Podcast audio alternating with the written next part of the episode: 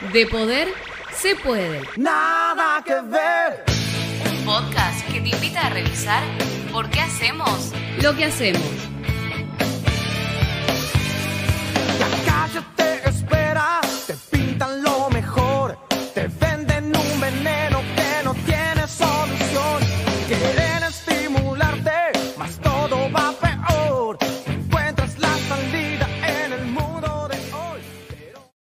Bienvenidos al episodio número 8 del podcast De Poder se puede. En esta ocasión vamos a revisar, como se dice en la introducción, si un cristiano puede o no puede usar redes sociales. Para eso trajimos a nuestra entrevistada, Priscila Gutiérrez, que es periodista y miembro de Estímulos Espirituales acá en la iglesia en Barrio Nuevo. ¿Cómo estás, Pri?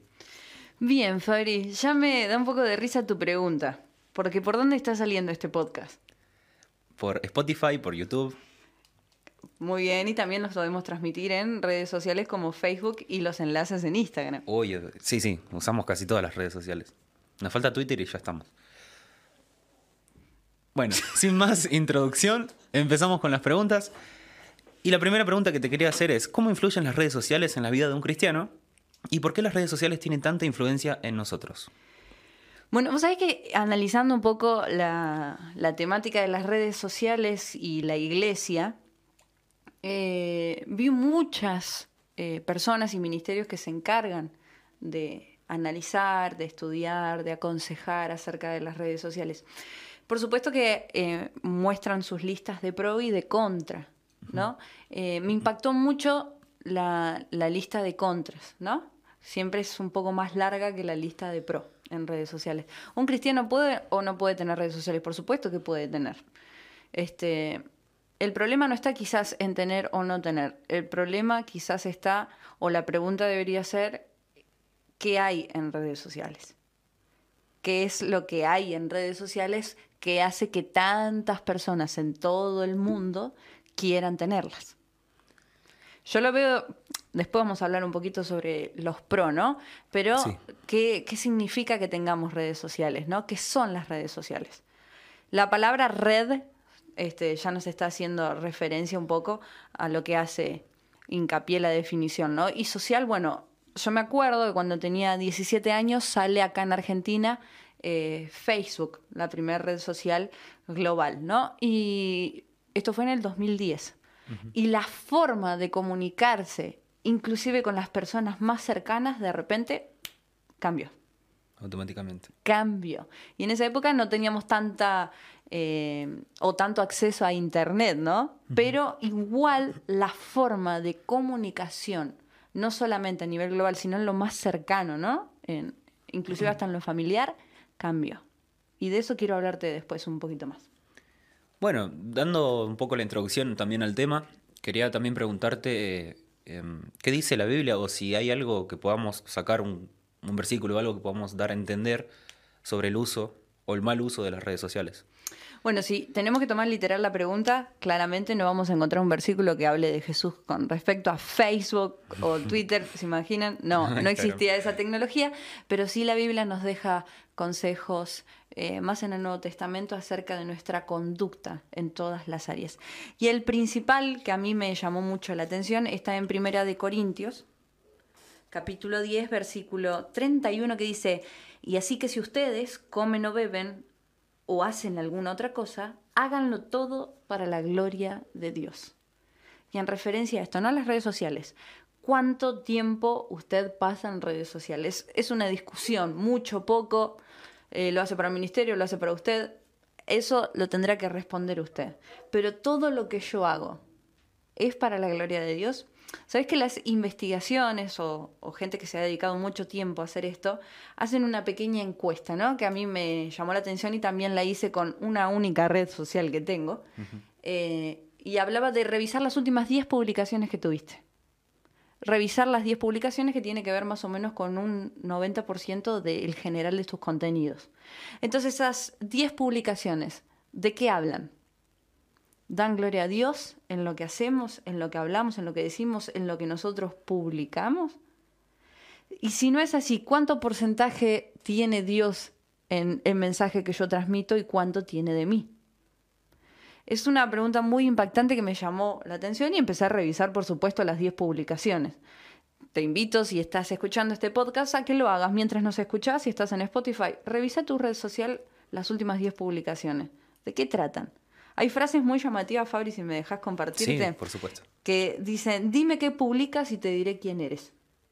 Y también, de la abundancia de tu corazón habla tu Facebook. ¿Sabes que me llama mucho la atención cuando entré por primera vez a Facebook que decía, ¿qué estás pensando? Entonces, esa capacidad que tienen las redes sociales de poder publicar absolutamente todo lo que se nos cruza y buscar ese tipo de aprobación, ¿no? Y ahí es donde quizás a mí me asusta un poco más cuando encuentro este, mucho contenido cristiano en las redes sociales, pero de cristianos contra otros cristianos debatiendo, peleando, este, faltándose el respeto. El testimonio que queda de la iglesia es terrible. Eh, ¿Qué estás pensando? ¿Por qué tiene que la gente saber absolutamente todo lo que pasa en nuestra vida? ¿Qué pasa con nuestra privacidad? ¿Qué pasa con nuestros devocionales con Dios? Eh, creo que esa es una de las contras, el tiempo, eh, la calidad de los contenidos que subimos, por qué la necesidad de que la gente apruebe o desapruebe lo que hago. El famoso botón me gusta o el corazón de Instagram o el retweet o buscar que las personas reaccionen a las historias. ¿Por qué lo necesitamos? ¿Por qué existe esa necesidad?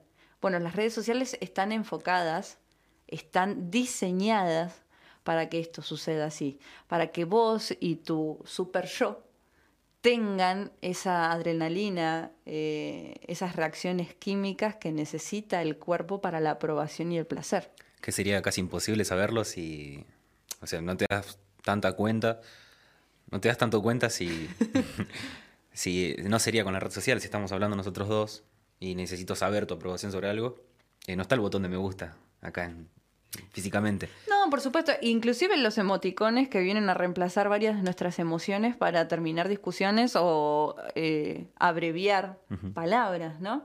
Este, bueno, vos sos mucho más joven que yo y tuviste una crianza niñez con redes sociales ya. Pero antes, este, sé que suena como vieja, ¿no? Pero antes la, comunicación... Eh, acá en Argentina, ¿no? Porque acá llegó un poquito más tarde el tema de, las redes sociales.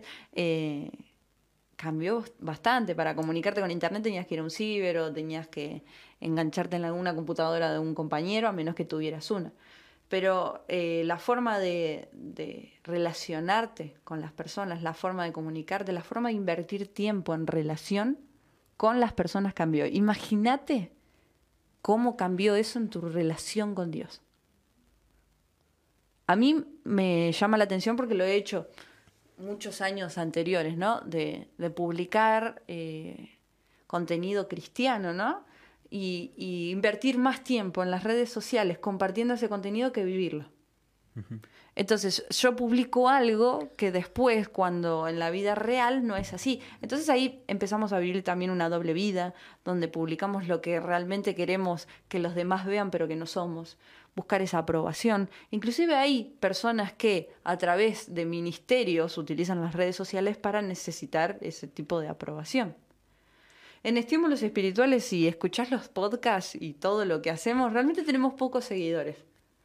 No tenemos muchos seguidores, eh, pero tratamos de hacerlo de la manera más clara posible.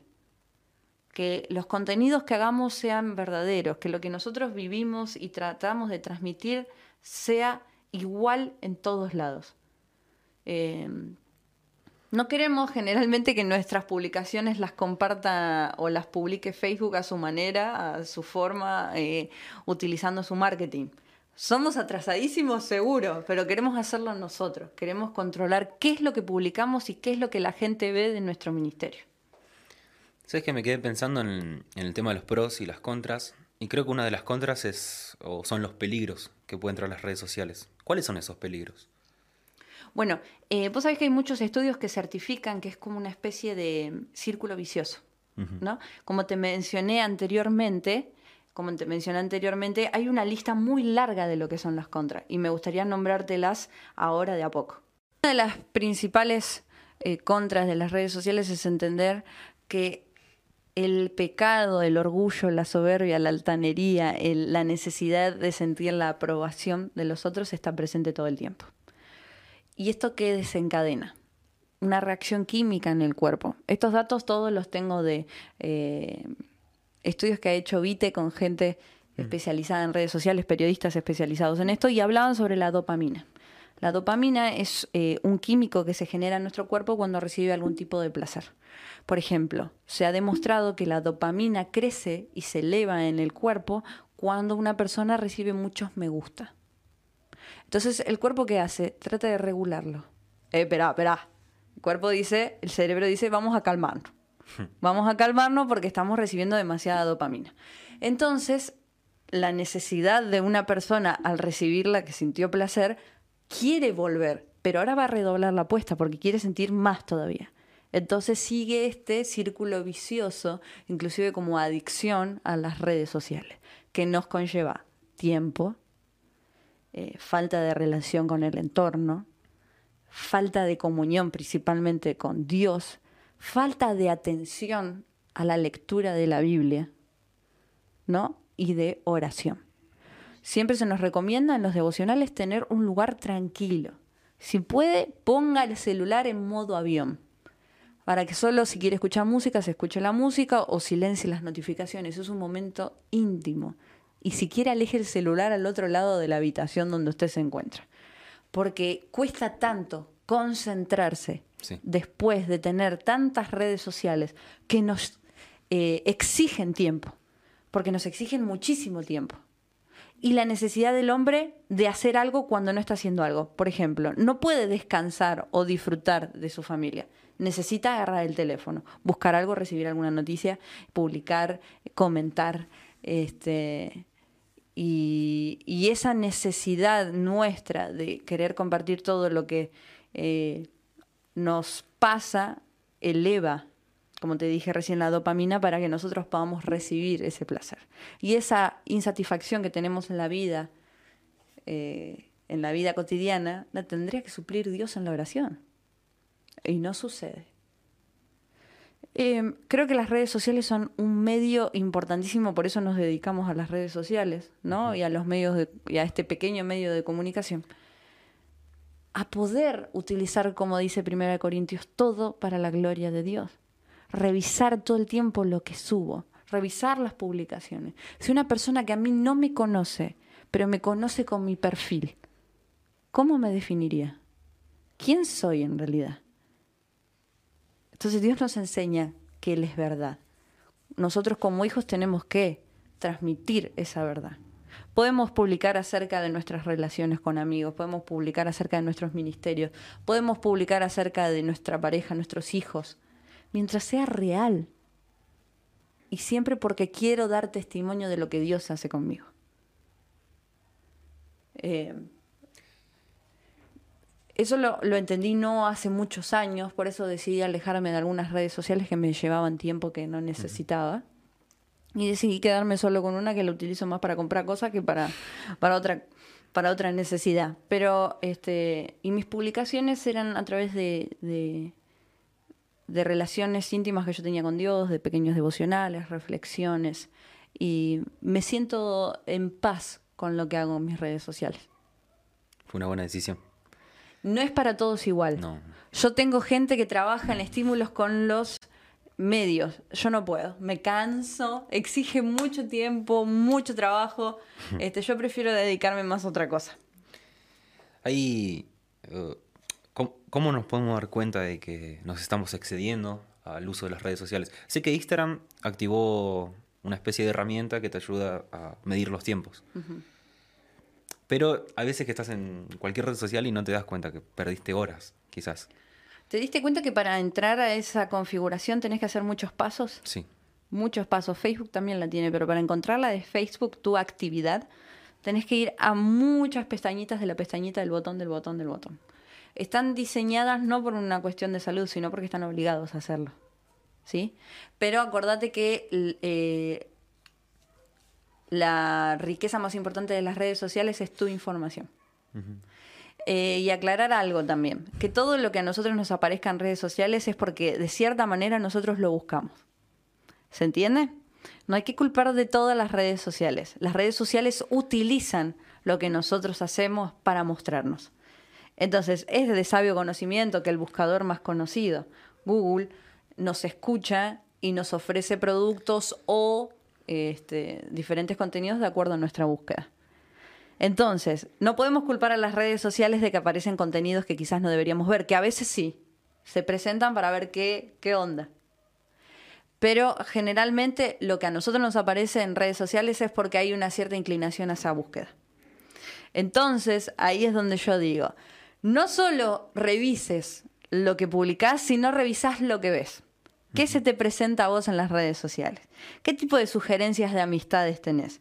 ¿Qué tipo de contenido, publicidad, eh, historia, video, publicación te aparece? Eso es muy importante para saber también qué es lo que estamos haciendo nosotros con las redes sociales. Creo que el peligro más, más eh, importante o el que más complicado es, es el tiempo que nos quita de comunión con Dios. Hay gente que la mañana se despierta, Facebook, se le, o sea, abrió los ojos, abrió los ojos y empieza a ver Facebook o Instagram o ¿cómo se llaman nosotras?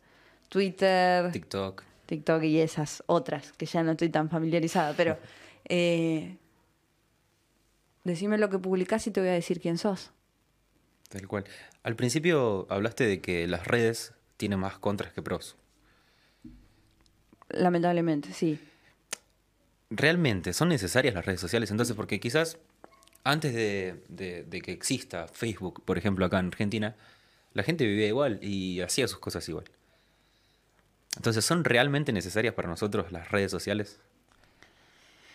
Yo creo que, eh, de cierta manera, como todo lo tecnológico, lo nuevo, Dios nos llama a que lo utilicemos como herramienta. Por supuesto que es tanto el pecado que hay en el hombre, es tanta la vanagloria que necesita el ser humano, que se desvirtúa. Yo si no creyera en las no creer de, de idolatrar, si no creyera en que funcionan, no estaríamos haciendo estímulos espirituales. A partir de las redes sociales es que nosotros podemos saber cosas que pasan en otros países de cristianos perseguidos, de ponernos en contacto con otros ministerios. Este, si bien antes no existía, se podía llegar a ser igual, pero la información tardaba meses en llegarnos. Ahora, solo un clic, un clic, re vieja, solo un, a un, ¿cómo se diría? A un toque. A un toque podemos tener esa información. Creo que es una herramienta espectacular, diseñada con otros fines, por supuesto, pero nosotros sabemos que tenemos que utilizarla para dar gloria a Dios. En todo lo que hagamos, pensemos, digamos y publiquemos. Todo dar gloria a Dios. No significa que tenga que predicar las 24 horas, pero que mi vida sea lo que realmente hago, pienso y vivo. Que sea real y que sea todo para la gloria de Dios.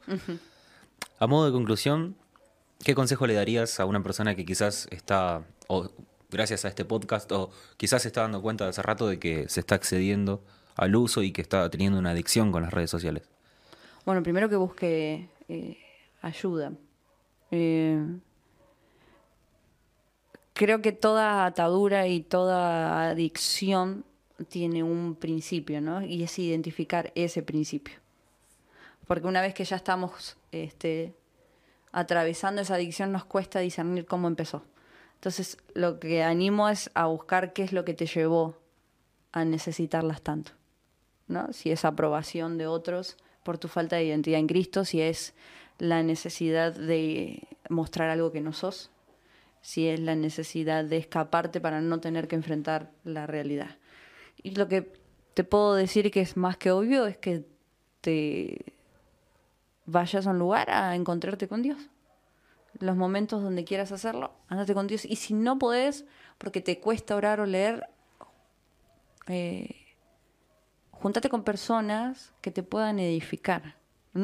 No, quizás a través de redes sociales, sino a través de la conexión real, de la coinonía que nos enseña Cristo a través del amor que tiene entre nosotros. Em, invierta tiempo bueno. Bueno, Pri, muchas gracias por tu tiempo, gracias por cada consejo, por cada experiencia y gracias por brindarnos esta entrevista. Síganos en redes sociales. Obviamente, no te ¿Eh? olvides de comentarnos, de seguirnos. Si te está haciendo mal, no, pero fíjate los consejos. Pero en lo posible sí, se- seguinos, eh, comentanos y compartí también. Eh, y así cerramos el episodio número 8. ¿Querías decir algo más? No, no, no. Muchas gracias por la entrevista. La pasé muy bien. Qué bueno.